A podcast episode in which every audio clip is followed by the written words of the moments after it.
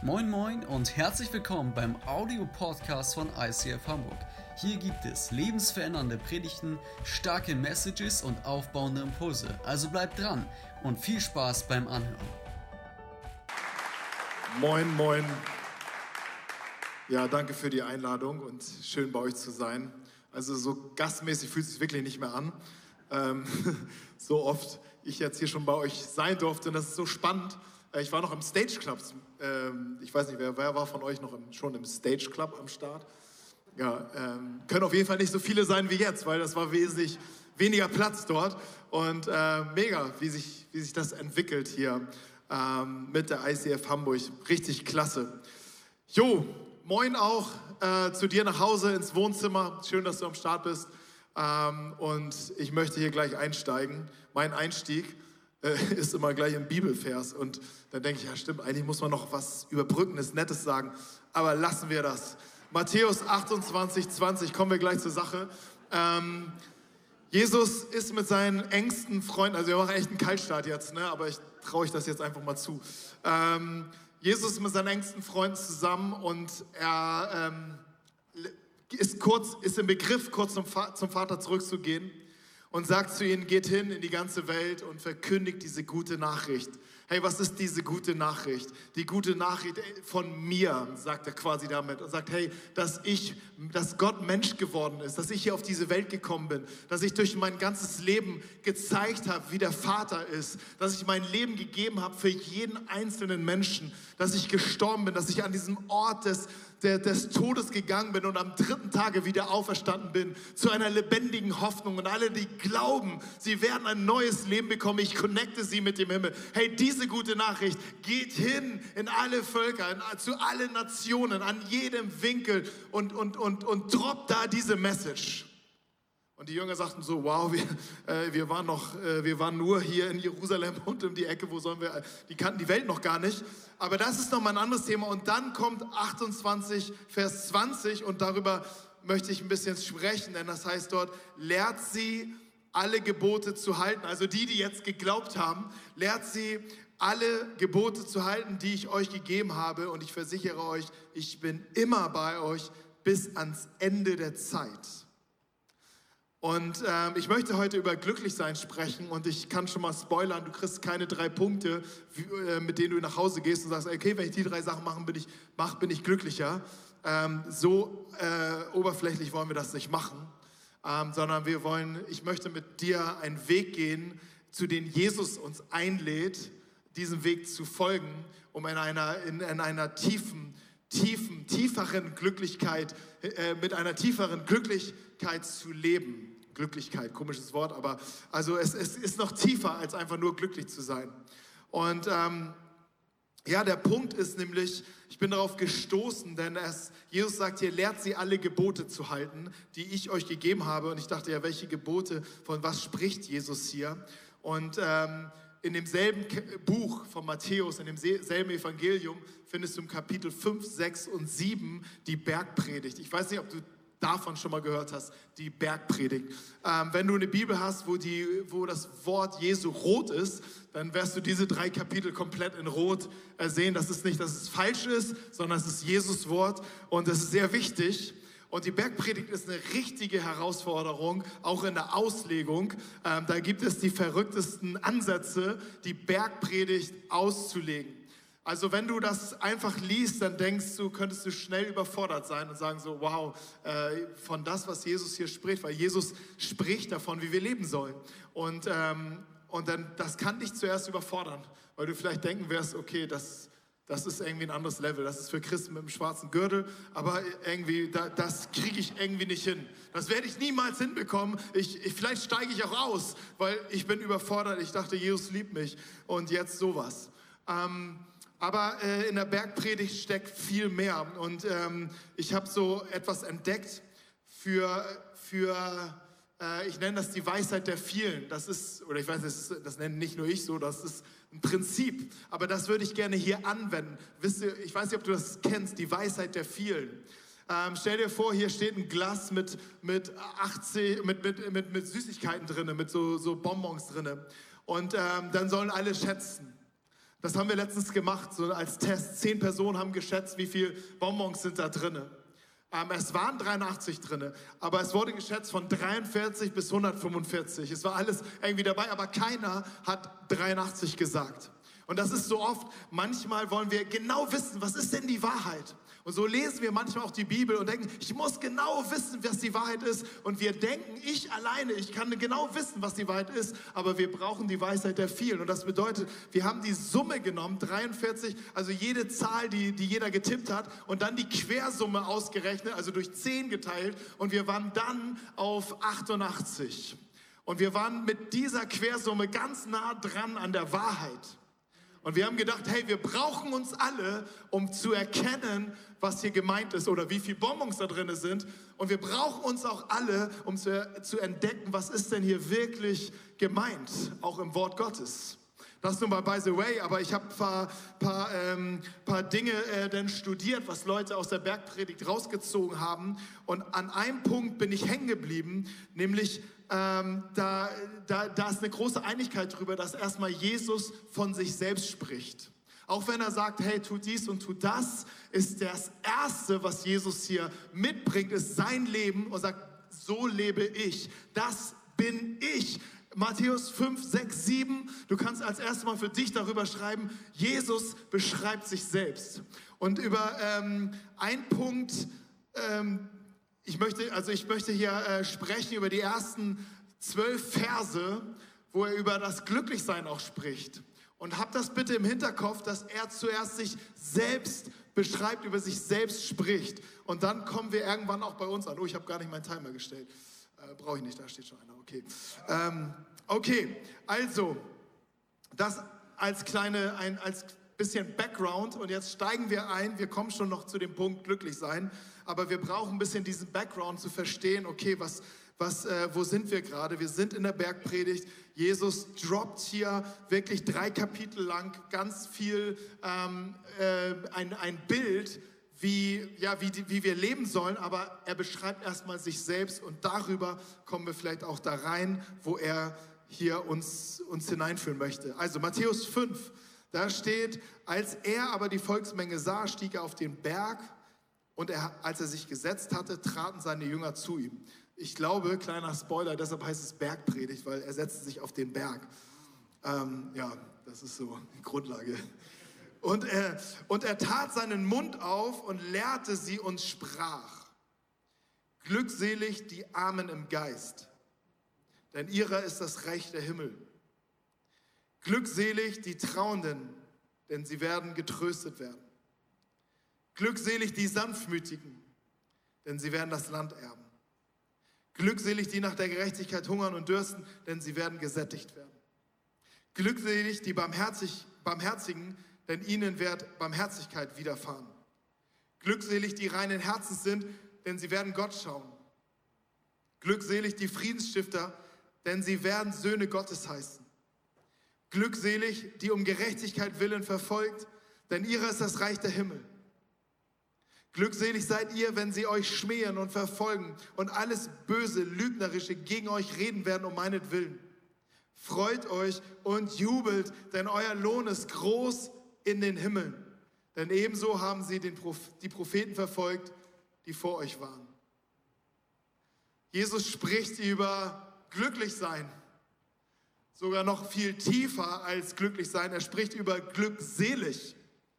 Und glückselig meint, ein, nicht ein Gefühl, nicht eine Utopie, ein Wunsch, ein, ein Moment, sondern glückselig in der Tiefe bedeutet ein Ist-Zustand, der permanent ist. Und wenn wir davon erstmal da bleiben, dass Jesus sich selbst beschreibt und noch nicht sofort selber da reinspringen, weil ich glaube, dann werden wir überfordert. Aber dass Jesus sich selbst hier beschreibt, dann beschreibt er sich als Menschen, einen Menschen, der erstmal glückselig ist. Das heißt, in einem Zustand, in einem permanenten Zustand des tiefen Glücklichseins ist. Und das ist interessant, wenn man das damit zusammen verknüpft mit, wie er sich beschreibt, wie er seinen Charakter beschreibt, sein Wesen beschreibt, seine Haltung beschreibt. In welchen Situationen. Hey, wenn wir über glücklich sein sprechen, wir jetzt hier in, unter uns hier, dann würden wir wahrscheinlich ansetzen an die Umstände in unserem Leben, um sie zu verbessern, um glücklich zu sein. Oder wenn wir gar keinen Bock mehr haben, nach vorne zu schauen oder weil wir keine Hoffnung haben nach vorne, schauen wir vielleicht nach hinten und sagen, hey, da war ich glücklich, wow, und, und dann erzählen wir die alten Geschichten von früher und nerven damit alle, weil wir sie tausendmal erzählen. Aber wir müssen sie erzählen, weil das war unser Moment, wo wir glücklich waren. Wenn wir aber nach vorne schauen in die Zukunft, dann denken wir, hey, ich weiß nicht, wo ich mich festhalten soll. Ich weiß nicht, was morgen kommt. Ich weiß nicht, was die Diagnose von meinem Arzt bringt. Ich weiß nicht, was, was dieser Konflikt, den ich gerade mit meiner Frau habe, ich weiß nicht, wo das uns hinführt. Ich weiß nicht, wo, wo das morgen landen, wo ich morgen landen werde. Deshalb fällt es so schwer, uns morgen schon glücklich, heute schon glücklich zu sein. Und wir greifen lieber in die, in die alte in, in die alten Geschichten und sagen, da war ich glücklich. Und deshalb erzähle ich sie auch immer wieder. Aber Jesus spricht von einem Zustand der, der tiefen, der tiefen, äh, des tiefen Glücklichseins. Aber sein Glücklichsein verankert sich nicht in der Vergangenheit und auch nicht in der in Zukunft oder in der, in der Gegenwart, sondern sein Glücklichsein verankert sich in der Ewigkeit. Und Ewigkeit ist eine interessante Zeit. Das ist eine Zeit, die, die, die war, die ist und die sein wird. Es ist eine, eine Zeit, die nicht morgen ist. Bei Ewigkeit denken wir immer morgen. Aber äh, Ewigkeit ist eine Zeit, die immer ist, immer war und immer sein wird. Und Jesus wusste ja, woher er herkommt. Er kommt aus der Ewigkeit. Er ist jetzt für einen Moment Mensch geworden und, und lebt ein Leben und gibt uns auch ein Modell des Lebens, das verknüpft ist, und das war das Besondere bei Jesus mit der Ewigkeit. Das heißt, er war ständig ver verankert mit einem, mit einem Zustand, der am Anfang war und der am Ende wieder sein wird und der auch für ihn jetzt real war. Auch in den Umständen seiner Zeit, in der er lebte. Wo am Ende die übelste Verfolgung erleben musste, das übelste Leid erleben musste, den übelsten Schmerz ertragen musste und am Ende gestorben ist. Und trotzdem war er glückselig mit einem Zustand der tiefen inneren Freude, Erwartung, Hoffnung, all das, was zum Glücklichsein gehört. Weil sein, seine, es, er war in dem Zustand, dass er ver, verbunden war mit einem besseren Ort, der ewig ist und ewig war und ewig sein wird, der immer ist, immer sein wird und ähm, auch zu dem Zeitpunkt für ihn greifbar war. Und ich glaube, hier möchte Jesus uns hinführen, denn er weiß ja, wie wir drauf sind. Wenn wir unglücklich über ein glückliches Leben sprechen, dann schauen wir an unsere Umstände und sagen, ja, vielleicht muss ich morgens mehr Bibelzeit machen, mehr dies. Und das ist auch alles richtig. Vielleicht weniger essen oder mehr essen oder was auch immer. Vielleicht Sport machen oder weniger Sport machen, um mal, auch mal runterzukommen. Ähm, hey, also was auch immer, aber wir versuchen die Umstände zu verändern. Und das ist auch nicht schlecht, aber es ist kein Halt für wirklich die tiefe Glückseligkeit, zu der uns Jesus hier anleiten möchte. Und ähm, ich finde schon diese Charakterzüge, diese Haltungen, die er beschreibt, schon sehr interessant. Und ich möchte jeden Einzelnen mal kurz mit dir anschauen und sagen, okay, wenn Jesus hier sich selbst beschreibt und sagt, hey, das ist glücklich sein, hier auf Erden. Er lebt ja hier auf Erden. Und in der Bergpredigt, das kann man vielleicht auch sagen, egal wie viele Auslegungen äh, es dazu gibt, es ist etwas für das Hier und Jetzt. Das kann man, glaube ich, sagen zur Bergpredigt. Ähm, auch eine Weisheit der vielen. Was alle so irgendwie sagen würden, ist, okay, das ist auf jeden Fall für hier und jetzt. Und ähm, wenn Jesus sich jetzt hier beschreibt, wie beschreibt er sich?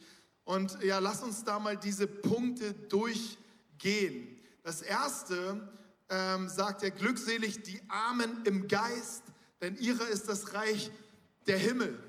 Und ich möchte hier bei dem ersten Mal ähm, abhängig, mal, sieht doch gleich aus wie in der Schanze, ähm, möchte hier als erstes das Wort Abhängigkeit reinschreiben. So beschreibt Jesus sich erstmal selbst. Er sagt, glückselig die Armen im Geist, denn ihrer ist das Reich der Himmel.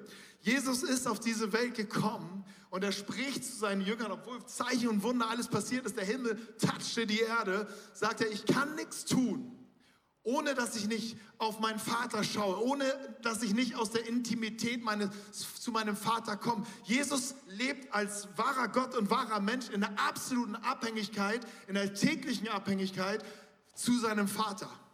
Und ich glaube, das ist das Erste, was Jesus uns hier sagt. Hey, wenn wir in ein, ein Leben hineinkommen wollen, wo es wirklich ein, ein, ein Halt gibt, der uns ähm, Hoffnung gibt und Freude gibt und in den, in den, unabhängig von den Umständen dieser, in unseres Lebens, dann brauchen wir die Abhängigkeit von Gott. Aber er lebt sie erstmal selber vor. Er liefert erstmal, bevor dir und mir sagt, hey, tu das gleich, sondern er sagt, folge mir. Er sagt nicht sofort, mach es, sondern sagt, folge mir hinein in diese Abhängigkeit zum Vater. Und er hat im Blick Jesaja 66, 2, also da kommt ein Teil seiner Gedanken her ähm, und sagt, auf, aber auf den will ich blicken, also zitiert hier Gott, aber auf den will ich blicken, auf den Elenden und den, der zerschlagenen Geistes ist und der da zittert vor meinem Wort. Zerschlagenen Geistes, ein demütiger Geist, bedeutet, dass jemand sagt, ich brauche Gott. Ich schaffe dieses Leben nicht alleine aus meiner eigenen Kraft. Ich, Kraft. ich bin mir meiner Begrenzungen bewusst und ich suche Jesus in meinem Leben. Jesus sagt, auf dieser Spur können wir eine tiefe Glückseligkeit erleben. Und das Zweite ist, ich schreibe es einfach mal mit Leid äh, einfach als, als Überschrift. Ähm, denn er sagt, glückselig die Trauernden, denn sie werden getröstet werden. Glückselig die Trauernden. Und die zweite Charaktereigenschaft, die Jesus von sich schreibt, ich bin der, der mit den Weinenden weint. Ich bin der, der, der äh, dorthin geht, wo keiner mehr hingehen möchte. Da, wo der Schmerz ist, da gehe ich hin. Ähm, ich weiß noch, im Stage Club haben wir mal über den Kar-Samstag gesprochen ähm, jetzt hier, also ich habe darüber gesprochen, aber wir haben das Thema gehabt. Aber ich erinnere mich gut daran, an, äh, denn ähm, an dem K-Samstag, also Freitag ist er gestorben, Samstag ist er auf, äh, Sonntag ist er auferstanden. Was war Samstag los? Am Samstag war in dem tiefsten Moment der Hölle, des Todes, des Schmerzes.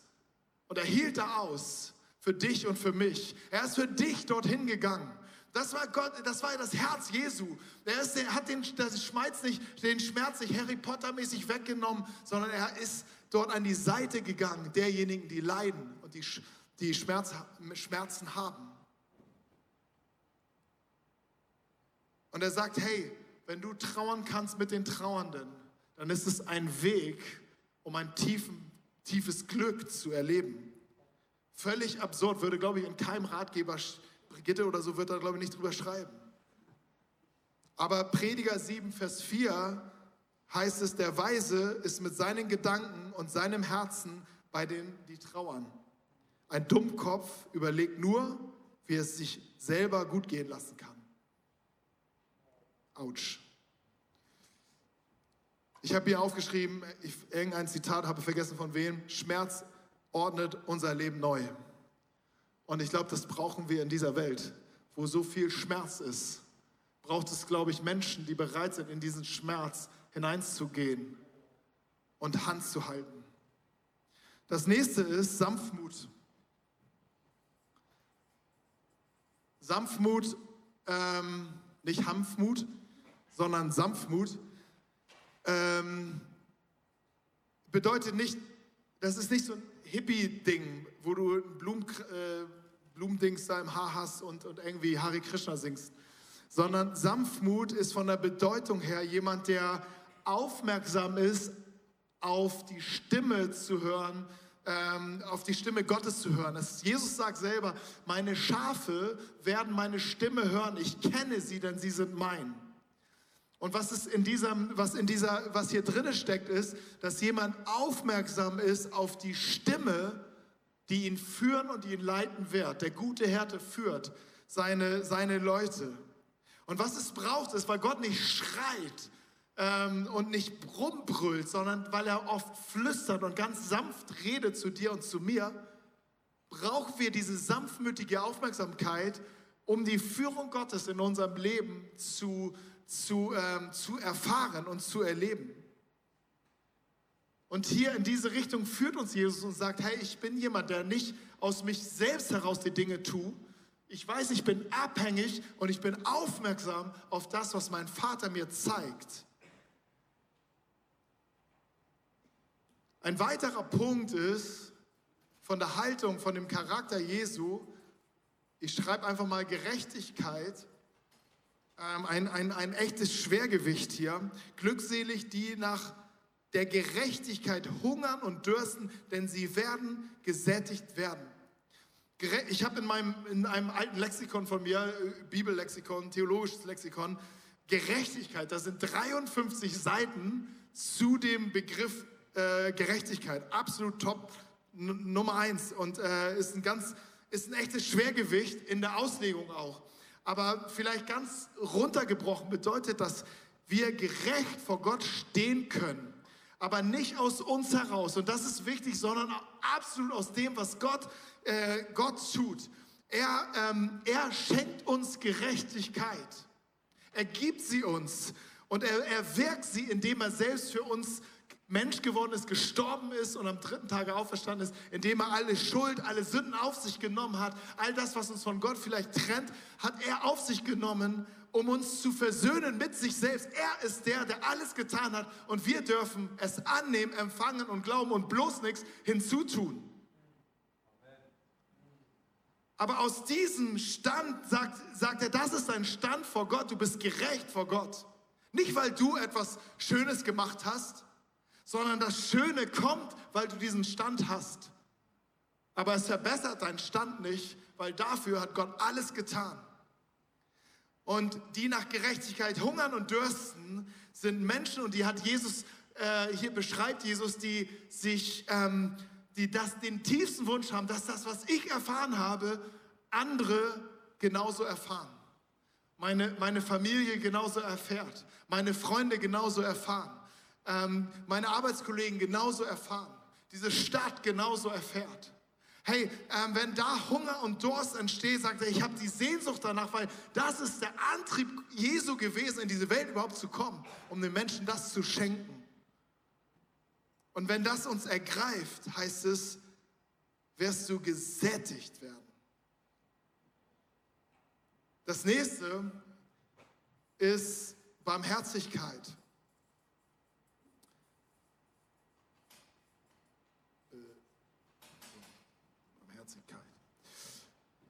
Glückselig die Barmherzigen, denn ihnen wird Barmherzigkeit widerfahren. Wenn wir Jesus uns anschauen, sehen wir ihn voller Barmherzigkeit. Der, der äh, den, den Menschen begegnete, die am Absatz, am, am, am Rande standen. Der, wo, wo, wo es um Schuld und Sünde ging, neue Wege der Annahme gegangen ist und sein Herz geöffnet hat. Und Barmherzigkeit und Vergebung zu leben, ist, glaube ich, sehr herausfordernd, besonders dann, wenn wir selber viel Unbarmherzigkeit und Unrecht in unserer Biografie erlebt haben. Und dann ist dieses Wort, was Jesus sagt, vergebt, so wie ich euch vergeben habe, eine enorme Herausforderung. Aber Jesus sagt nicht, hey, das musst du jetzt machen und dann können wir weitergehen, sondern sagt, komm, folge mir nach. Ich bin diese Person und wenn du anfängst, mehr und mehr mit mir zu leben, wird das alles kommen. Wenn vielleicht bist du jetzt an dem Punkt, dass ich kann nie barmherzig sein. Du weißt nicht, was in meinem Leben passiert ist. Du weißt nicht, was man mit mir gemacht hat. Du kennst diese Stories nicht.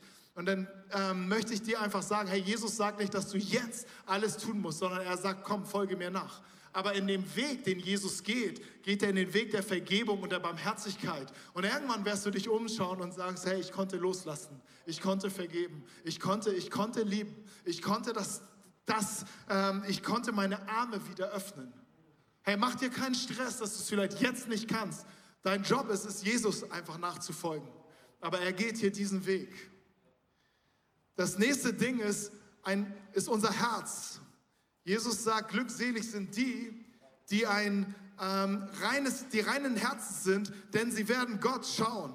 Und er greift in seinen Gedanken auf die Psalmen zu, wo es zum Beispiel heißt, wer darf auf den Berg des Herrn äh, gehen und wer an seinem heiligen Ort stehen? Nur die Menschen, deren Hände und Herzen rein sind, die keine Götzen anbeten und keine falschen Eid schwören. Hey, diese Reinheit, die Jesus uns hier vor Augen führt. Ich glaube, jeder würde sagen, ups, oh, ähm, nächstes Thema, komm weiter. Aber Jesus möchte dich nicht anklagen oder dich verdammen. Und das tut er auch nicht. Er beschreibt erstmal sich als jemand, der absolut ein reines Herz hat. Und zu dir sagt, der du vielleicht ein unreines Herz hast, komm, folge mir nach. Und wenn du mit mir unterwegs bist und wenn wir irgendwann hier sind, wird dein Herz schon ganz anders sein. Sören Kierkegaard, ein, ein, ein ähm, äh, dänischer ähm, Theologe, der sagte mal, die Reinheit des Herzens ist Doppelpunkt, eines zu wollen. Und ich glaube, das ist der Punkt. Weißt du, wir stehen hier erstmal so, scheiße, ich bin und ich, ich, ich nicht, ich habe kein reines Herz. Aber Jesus sagt, hey, komm, folge mir nach. Und auf dem Weg dorthin wird dein Herz schon ganz anders aussehen. Und der letzte Punkt, der mir hier so ähm, erstmal, das ist auch mal gut für heute. Dann machen wir morgen weiter. Friedensstifter. Glückselig die Friedensstifter, denn sie werden Söhne Gottes heißen. Jesus hat uns eine wunderbare Botschaft gegeben und er selbst ist diese Botschaft, die Frieden bringt zwischen Mensch und Gott, die Frieden bringt zwischen Mensch und Mensch, die Frieden bringt zwischen Nationen. Hey, solche Botschaft brauchte die Welt schon immer und heute mehr denn je. Und Frieden zu, zu, er, zu erfahren mit einem Friedensvertrag ist relativ, also ist schon eine Herausforderung, aber relativ machbar. Frieden zu bewahren ist die Challenge. Und ein Friedensstifter ist jemand, der den Frieden bewahrt. Und er selbst lebt als jemand, der versöhnt ist mit Gott. Hey, wenn ich mit diesem Bewusstsein lebe, ich bin versöhnt mit Gott und ich habe nichts dazu getan, ich durfte es einfach nur annehmen in meiner Taufe, in meinem Ja zu Jesus. Wer bin ich, dass ich weiter Streit, am Streit beteiligt bin? Sondern ich bin berufen, jemand zu sein, der die Versöhnung sucht, der das Miteinander sucht, der Wege sucht, der Lösungen sucht. Und Jesus beschreibt sich und sagt, hey, das ist das, Leben im Hier und Jetzt. Und all die, in all diesen Dingen war er voller Hoffnung und voller Glücklichsein. Wenn du manchmal das Leid dieser Welt guckst, dann denkst du so, wie kann man da glücklich sein? Das ist doch pervers. Aber Jesus wusste, es wird die Zeit kommen, da werden die Tränen abgewischt, da wird, die Dinge werden wiederhergestellt. Und in diesem Bewusstsein lebt er im Hier und Jetzt, weil sein, seine Hoffnung, sein Glaube war verankert in der Ewigkeit. Eine Zeit, die immer ist, die immer sein wird und die immer war. Und in all diesen Punkten lebte er mit dieser lebendigen Hoffnung. Es war, der Himmel war auf die, in seinem Herzen. Die Ewigkeit war in seinem Herzen. Und er sagt, folge mir nach, es wird in deinem Leben auch so sein. Aber das, was die Welt braucht, ist nicht ein optimiertes Leben, was manchmal helfen kann, sondern sind diese Dinge, die ich dieser Welt anbiete. Wenn wir es Jesus anschauen, dann lebt er das. Und dann sehen wir, genau das ist es, was ich brauchte. Und das ist das, was wir leben dürfen. Abhängig von Gott und bereit sein, diese, diese, diese Dinge zu entwickeln, um Menschen zu eine Hoffnung zu bringen. Und ich möchte einfach nochmal abschließen mit den letzten drei Versen, wo Jesus sagt, glückselig die um Gerechtigkeits willen verfolgten, denn ihrer ist das Reich der Himmel. Glückselig seid ihr, wenn sie euch schmähen und verfolgen und alles Böse, Lügnerische gegen euch reden werden um meinetwillen. Freut euch und jubelt, denn euer Lohn ist groß in den Himmel, denn ebenso haben sie die Propheten verfolgt, die vor euch waren. Und er schließt hier ab, spricht zu einer Gruppe von Menschen, wo der engste Kern alle ihr Leben gegeben haben für diese Botschaft, weil sie angefangen haben, dieses Leben zu leben. Und ähm, Jesus hat sie darauf vorbereitet und hat gesagt, hey, ihr werdet in schwierige Situation kommen, weil diese Welt einfach schwierig ist. Aber Klammert euch nicht an die Umstände, wie sie es vielleicht noch gemacht haben, als sie mit Jesus auf dem Wasser waren und dann gab es diesen Riesensturm und sie, die Umstände waren nicht ideal und sie hatten, voll, sie hatten Angst. Und Jesus schlief und war entspannt, weil er war verankert in der Ewigkeit, die eine Zeit ist, die immer war, die jetzt ist und immer sein wird. Und er führte sie am Ende aber da rein, dass sie keine Angst mehr hatten, sondern dass sie bis zum letzten bereit waren, Menschen zu dienen, Menschen zu lieben. Und nicht an ihren Umständen feilten, sondern daran feilten, dass diese Botschaft die Menschen erreicht, kostet es, was es wolle. Und sie haben sie nicht nur weitergesagt, sondern sie haben sie weiter gelebt. Und dann sagt er, ja, und freut euch und jubelt. Denn Jesus hatte schon den Ort vor Augen. Dort werden wir sein, für immer und ewig. Es wird Lohn geben, dass dieses Leben wird Lohn gibt und da werdet ihr ewig glücklich sein. Und es wäre schlau, diesen Weg eins zu schlagen. Denn vieles werden wir gar nicht wiederfinden, wo wir vielleicht heute dran drehen, um glücklich zu sein. Der Fokus, und damit möchte ich abschließen, war nicht auf die Verfolgung und das wird alles kommen, sondern der Fokus war darauf, dass die Hoffnung, unser Glauben, unser Glücklichsein verankert sein kann an einem ganz anderen Ort. Und komme, was wolle. Und ich wünsche dir, dass du alt wärst und ein, ein langes Leben hier auf Erden lebst mit langer Segensspur. Hey, aber das ist nicht das Entscheidende. Weil wir haben ein ewiges Leben vor uns. Und in dem leben wir schon. Das Entscheidende ist, dass wir Jesus folgen. Und diese Punkte vielleicht in uns wachsen lassen. Und das ist auch mein Gebet.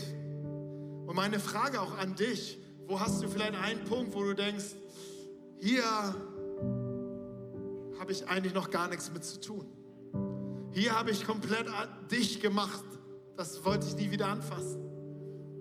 Vielleicht hast du gedacht, ey, ich wusste gar nicht, dass es hier so um mich geht. Ich habe hier eigentlich immer so ein bisschen tiefer gestapelt.